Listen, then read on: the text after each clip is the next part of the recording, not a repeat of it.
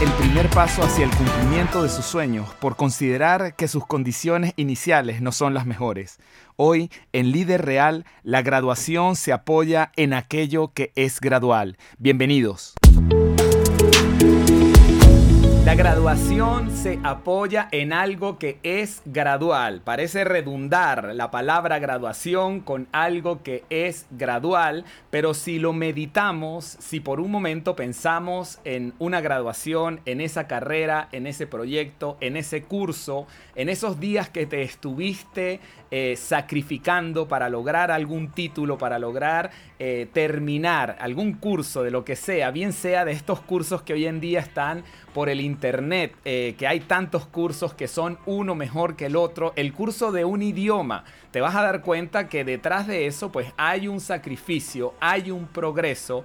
Este episodio que hoy estamos compartiendo dice que la, la graduación se basa sobre la base, sobre la forma en que todo es gradual en nuestra vida, en que poco a poco podemos comenzar pequeño. Hay una palabra hermosa en la Biblia que dice, aunque tu principio haya sido pequeño, tu final será muy grande. Esta es una de las palabras emblema de mi vida eh, que me hace poder comenzar de nuevo, comenzar de cero una y tantas veces. No me importa si vamos de la mano de Dios, dice, si tu principio ha sido pequeño o aunque tu principio haya sido pequeño, tu final será muy grande. Está en el libro de Job, no tengo la cita porque se me acaba de venir a la mente, pero bueno, quiero darles la bienvenida a esta grabación de este podcast. Primero que todo a las personas que nos están acompañando en esta noche a grabar este episodio de este podcast que tiene que ver con el emprendimiento, tiene que ver con sacar esas ideas, tiene que ver con llevar a cabo nuestros sueños hemos trazado un lema desde el principio en el que decimos no somos de los que enterramos nuestros sueños, independientemente de las circunstancias, no somos de los que enterramos nuestros sueños, que tú te puedas apoderar de ese dicho que puedas trabajar en ese progreso, que puedas trabajar de una forma gradual, pero en la introducción decía que muchas personas no se atreven a dar el primer paso con respecto a su sueño o a su emprendimiento porque consideran que no tienen todas las condiciones para hacerlo, como si eso fuera un requisito. Y aunque es muy bueno comenzar con un buen capital, con muchas ideas, con un equipo maravilloso, esto no es una regla.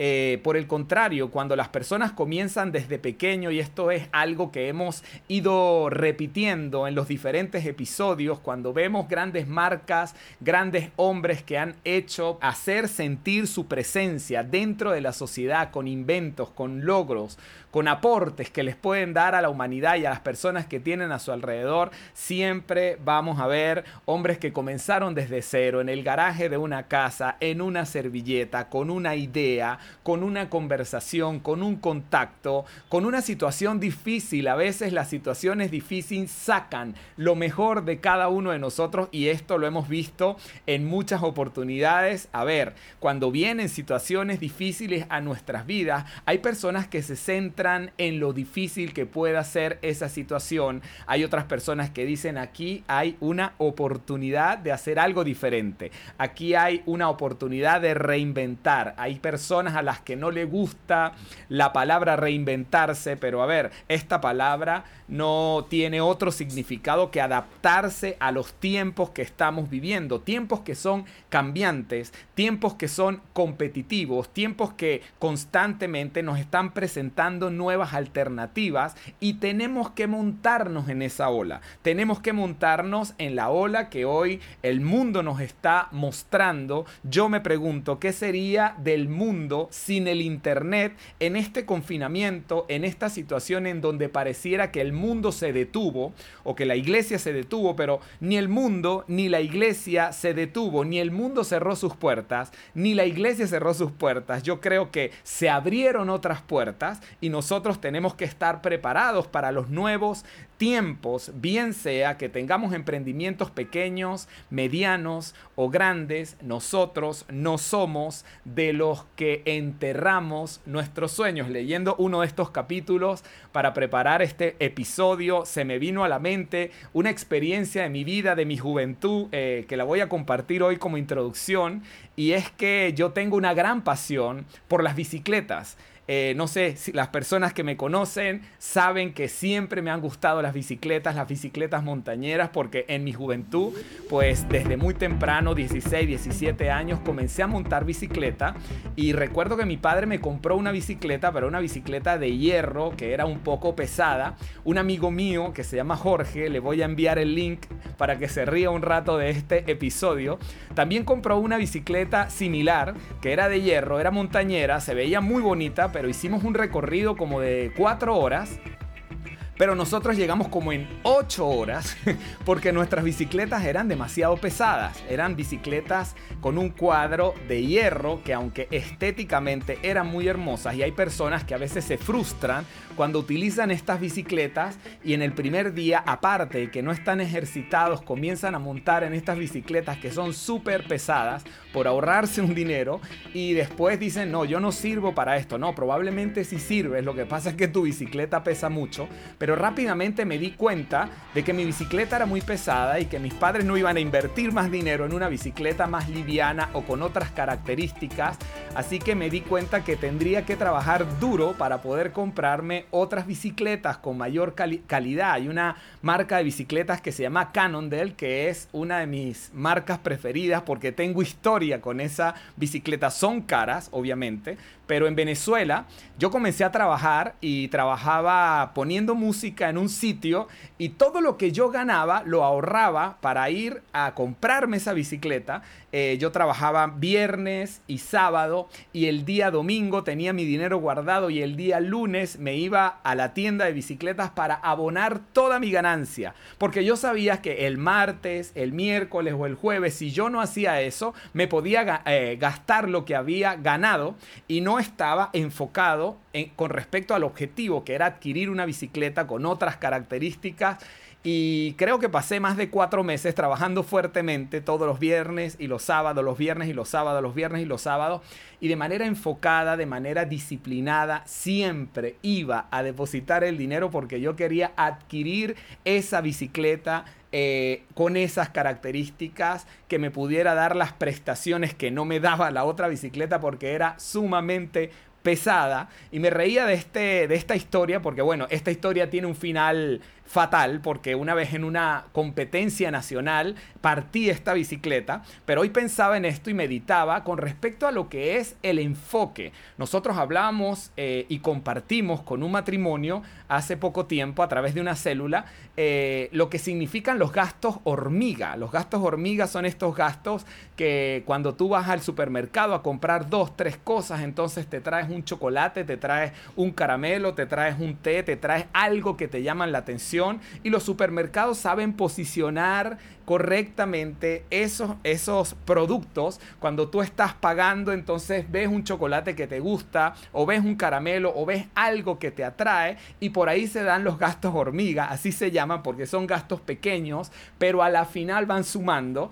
Eh, una vez estábamos hablando con un matrimonio de los gastos hormigas y me decía esta persona me decía, no, en esta casa lo que tenemos es un hormiguero gigante. Si tú supieras la cantidad de hormigas que hay, se reía con respecto a esta enseñanza de los gastos hormiga, donde se desvían fondos. Hoy vamos a hablar un poco acerca de ese trabajo que nosotros tenemos, ese trabajo que probablemente me da el sustento para lo que yo necesito, que me ayuda a pagar las cuentas, que me ayuda a poder eh, pagar el arriendo, pagar las cuentas, pagar el colegio, pagar la luz, pagar los servicios, pero que probablemente también me está dejando un pequeño ahorro, pero por culpa de los gastos hormiga, yo no puedo enfocar mis fuerzas.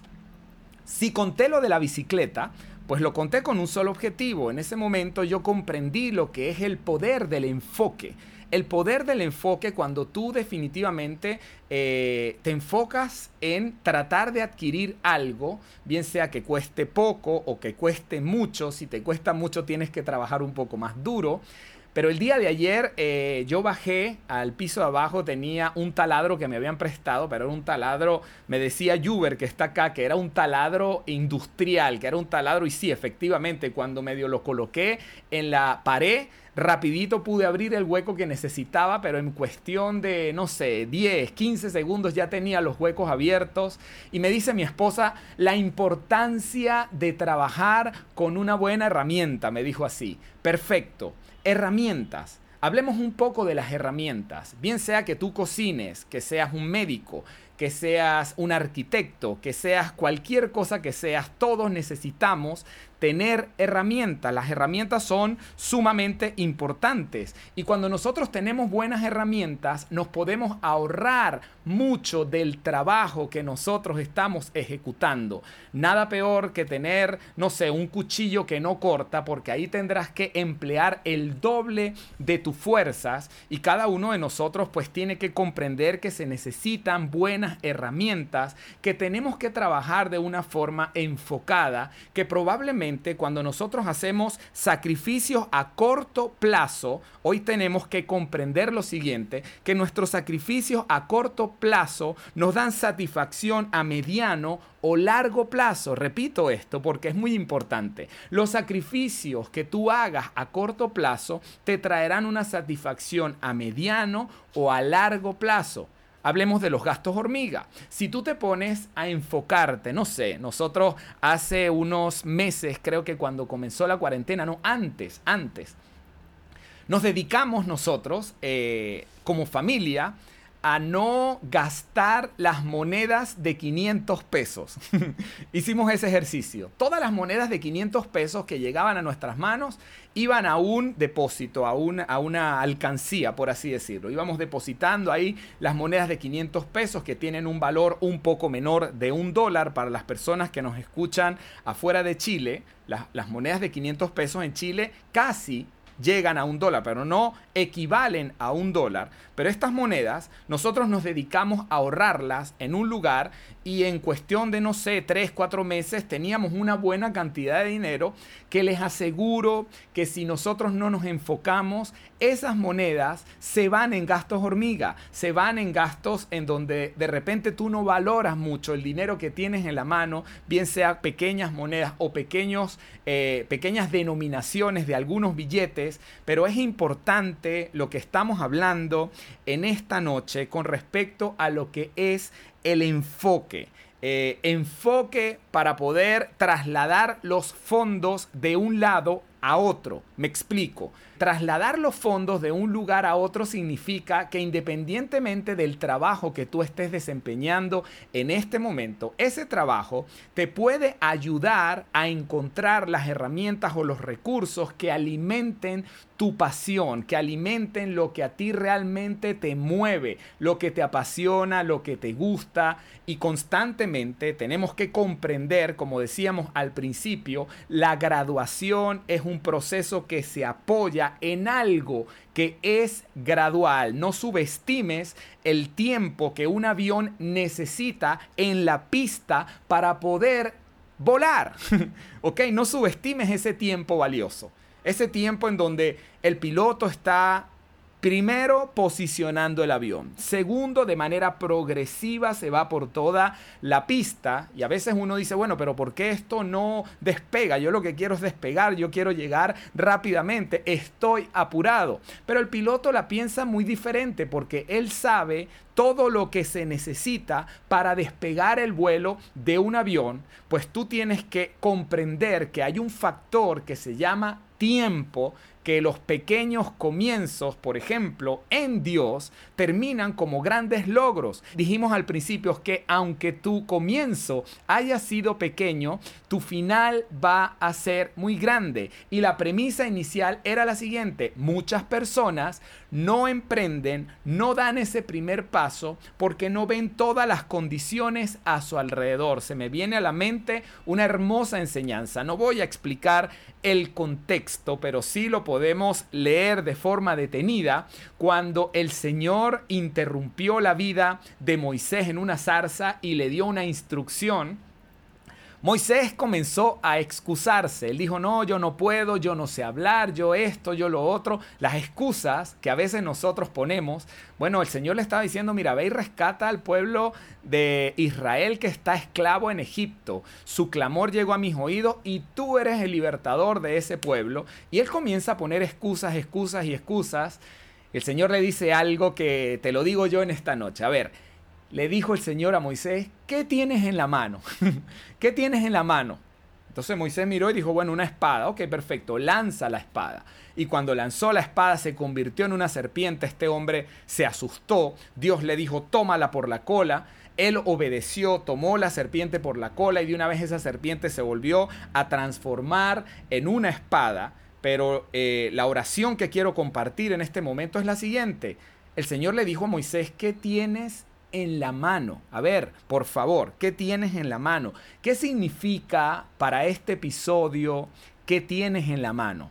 Bueno, comienza con lo que tienes en este preciso momento. Comienza con lo que tienes, avanza, da el primer paso. En este libro había un proverbio chino que quiero compartir en esta noche que dice lo siguiente, un viaje de mil kilómetros comienza con un solo paso.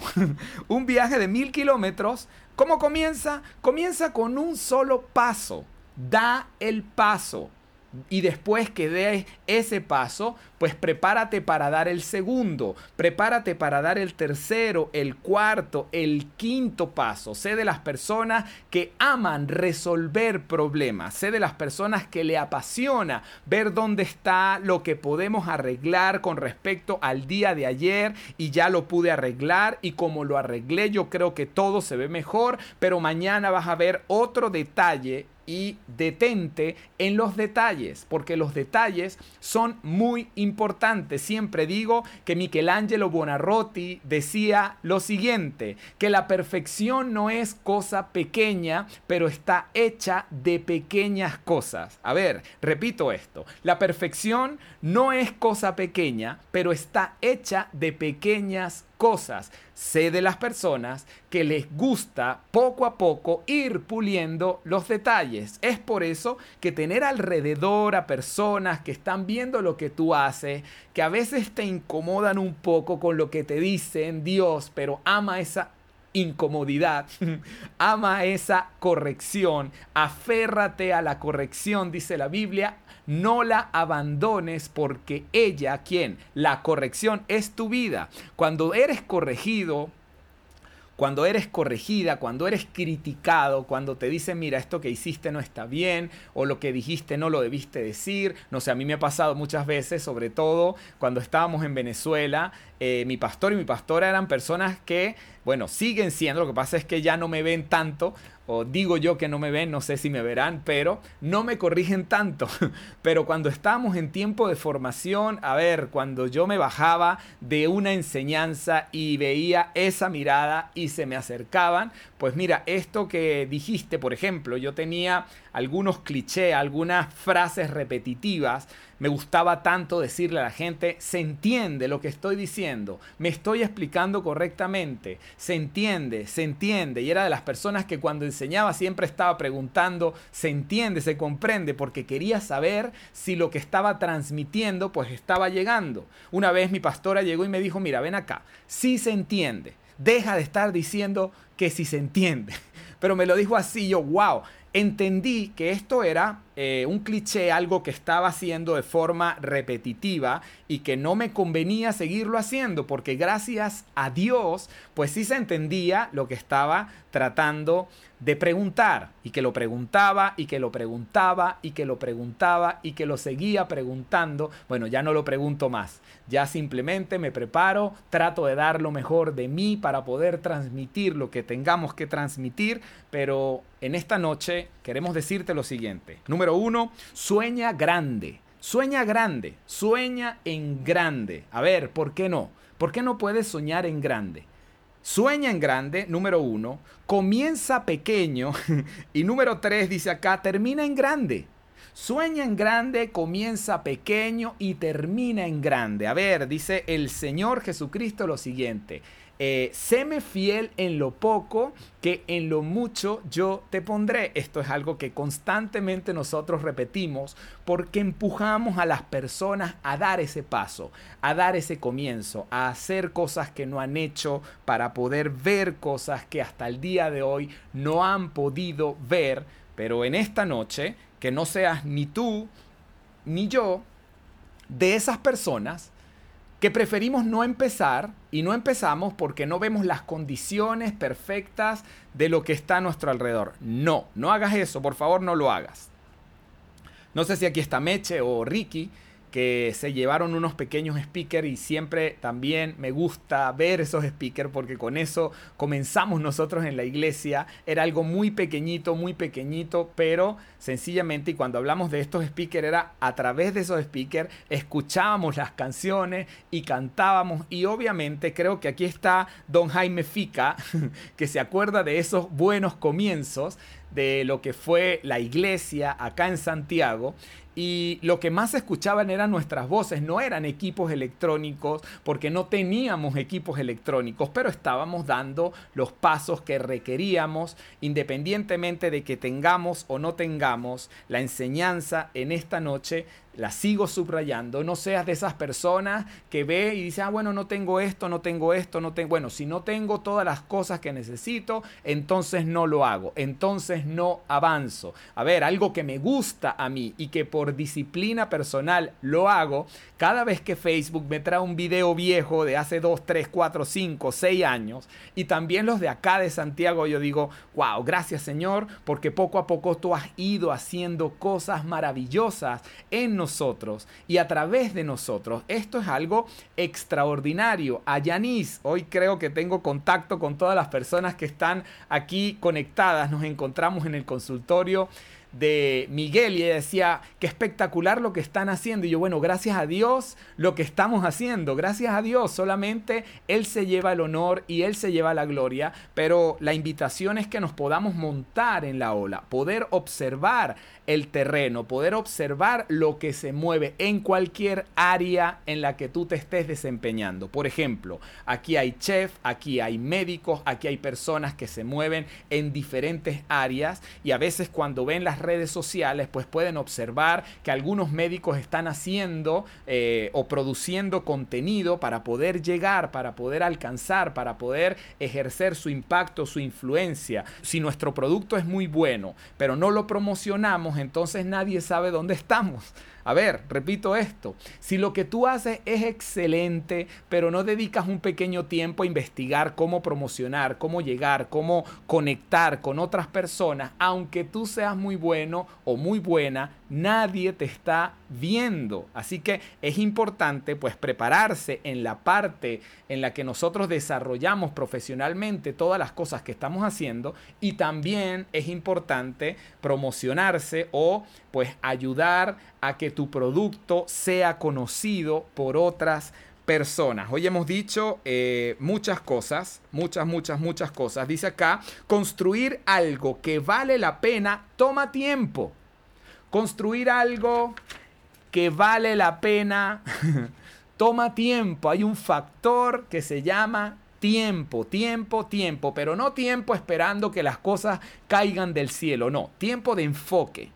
Al principio comenzamos diciendo cómo pude adquirir una bicicleta que me diera las prestaciones y recursos que yo requería en ese momento porque estaba frustrado con una bicicleta pesadísima que nos hizo un recorrido de cuatro horas en ocho horas, no porque no tuviéramos condiciones, era porque la bicicleta pesaba demasiado. A ver, necesito una herramienta diferente, perfecto. Si la necesito, voy a trabajar por eso. Si necesito mi herramienta, me voy a enfocar. Voy a matar todos los gastos hormigas o a todas las hormigas que hay a mi alrededor y ese dinero que yo gastaba en pequeñas cosas que no me dejaban absolutamente nada y que probablemente están afectando nuestra salud, como el pastor Agustín Landaeta compartía en el podcast de Corazón de Reino, lo peligroso que es descuidar nuestra salud lo peligroso que es no activarnos, no, hacer ejercicio, no conocer nuestro cuerpo. Bueno, estamos hablando de otra cosa, pero creo que somos administradores y creo que cada una de las cosas que pone Dios en nuestras manos, pues son cosas, a ver, la, la Biblia dice que a Él todo le pertenece.